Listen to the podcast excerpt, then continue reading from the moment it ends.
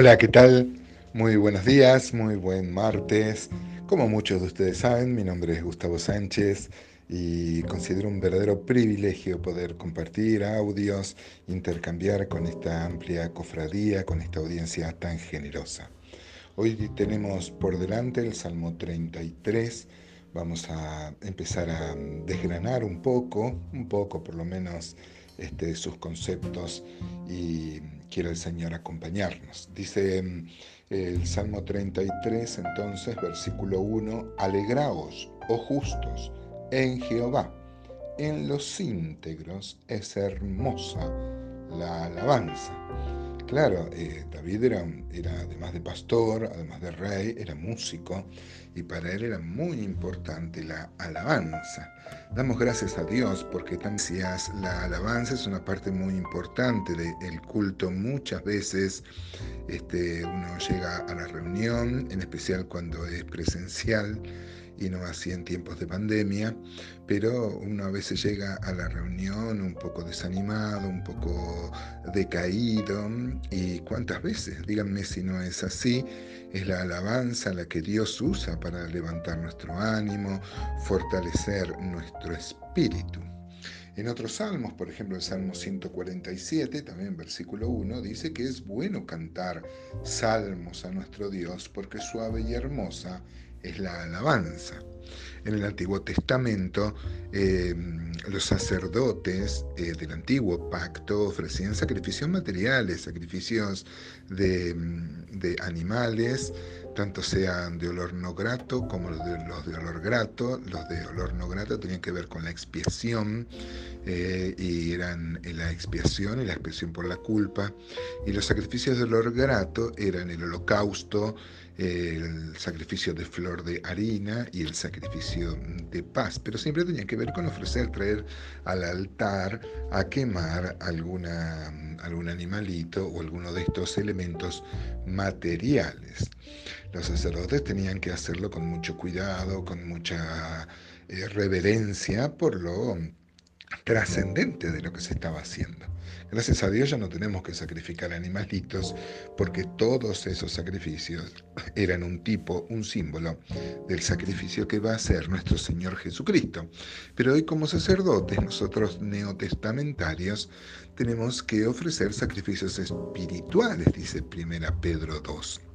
Y por ejemplo, uno de esos sacrificios es la alabanza, dice Hebreos 13:15 que junto con la ayuda mutua son, son sacrificios espirituales. El otro es la predicación del Evangelio, por ejemplo, el discipular a otras personas, el ofrendar también es un sacrificio, no porque digamos, como se entiende el sacrificio, desprenderse de, de, de que da con alegría, sino sacrificio en el sentido de sacrificio espiritual, ¿no es cierto? Y vemos una bendición muy grande. El versículo 2 del Salmo 33 dice, aclamad a Jehová con arpa, cantadle con salterio y decacordio, cantadle cántico nuevo, hacedlo bien, tañendo con júbilo. Y uno no puede seguir sin reflexionar, como habla de cantar un cántico nuevo, en pensar en desde este lado de la cruz, en nuestra situación, formando parte de la iglesia. David no pudo em, ni siquiera imaginar esto. Él se sabía parte del pueblo de Dios, de Israel, de este gran reino de Dios, por supuesto. Israel es parte de ese reino, pero... Eh, hoy desde este lado de la cruz, esto adquiere una nueva significación, el cántico nuevo, el cántico nuevo que nosotros podemos cantar, pues somos personas nuevas, regeneradas, y que vamos a cantar también, y de lo que habla tanto Apocalipsis, por ejemplo, Apocalipsis 5.9, dice, y cantaban un nuevo cántico diciendo, digno eres de tomar el libro y de abrir sus sellos, porque te fuiste inmolado y con tu sangre nos has redimido para Dios de todo linaje, lengua y pueblo y nación. Si bien los que cantan acá son querubines, este, podemos leer que los querubines alababan diciendo que Dios ha redimido de todo linaje, pueblo y nación gente para que le alabe. Dice el, capítulo 14 y el versículo 3 de Apocalipsis, dice, y cantaban un cántico nuevo delante del trono y delante de los cuatro seres vivientes, o sea, los querubines, y de los ancianos, y nadie podía aprender el cántico, sino aquellos 144.000 que fueron redimidos de entre los de la tierra. Estos son los que eh, fueron fieles al Señor en medio de la gran tribulación y van a entrar con un cántico nuevo. Nosotros cantamos un cántico nuevo acá y también vamos a cantar un cántico nuevo, pero porque somos personas nuevas, porque el Señor Jesús dijo, yo hago nuevas todas las cosas.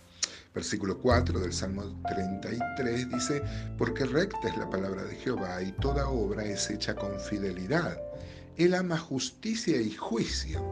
De la misericordia de Jehová está llena la tierra.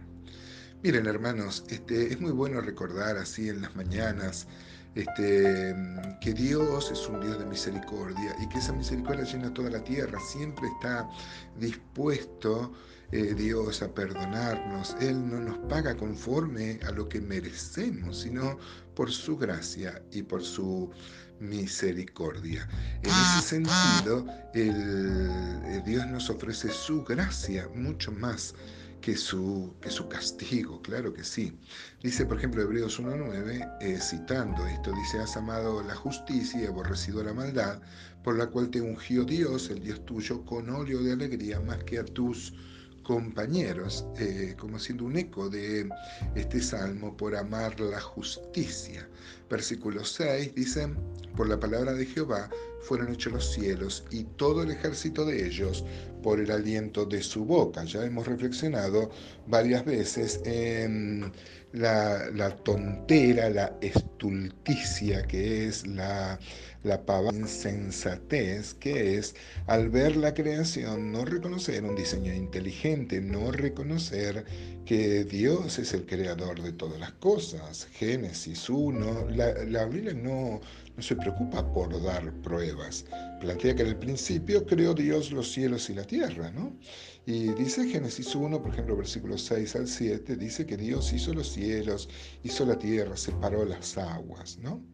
Segunda Crónicas 2.12, por ejemplo, este, Irán, eh, eh, decía este hombre que va a tener tanto que ver con el templo, bendito sea Jehová, el Dios de Israel, que hizo los cielos y la tierra, y que dijo al rey David, este, y que dio al rey David, perdón, un hijo sabio, entendido, cuerdo y prudente, que edifique casa a Jehová y casa para su reino. Eh, hay sabiduría en reconocer que Dios es el creador, y no solo el creador, el sustentador de todas las Dice Job 26:13, por ejemplo, dice que su espíritu adornó los cielos, su mano creó, su mano creó. Dice el Salmo 148, por ejemplo, dice, alaben el nombre de Jehová porque Él mandó y fueron creados. Juan 1.3, ya en el Nuevo Testamento, dice, todas las cosas por Él fueron hechas, hablando de Jesús, que era el verbo que estaba con Dios y que era Dios. Todas las cosas por Él fueron hechas y sin Él nada de lo que ha sido hecho fue hecho. Hechos 14:15 también nos ayuda, nos asiste Dice, y diciendo, varones, ¿por qué hacéis esto? Nosotros también somos hombres, semejante a vosotros, que os anunciamos que de estas vanidades os convirtáis al Dios vivo, que hizo el cielo y la tierra, el mar y todo lo que en ellos hay, cuando este, se negó, por supuesto, a que el apóstol a que se le rinda mm, homenaje a él como si él fuera un Dios. Efesios 3.9, por ejemplo, dice, y de aclarar el misterio, eh, cuál sea la dispensación del misterio escondido de los siglos en Dios, que creó todas las cosas. Colosenses 1.16 también dice, porque no fueron creadas todas las cosas, la que en los cielos, la que en la tierra, visibles e invisibles, sean tronos, sean dominios, sean principados, sean potestades, todo fue creado por medio de Él y para Él. Claro que sí, no nos alcanzaría, ¿no es cierto? Ni este tiempo devocional, ni muchas horas para reflexionar acerca de la importancia de la alabanza, de alabar a Dios por lo que Él es y encima por lo que hizo por nosotros. ¿No les parece, amados hermanos?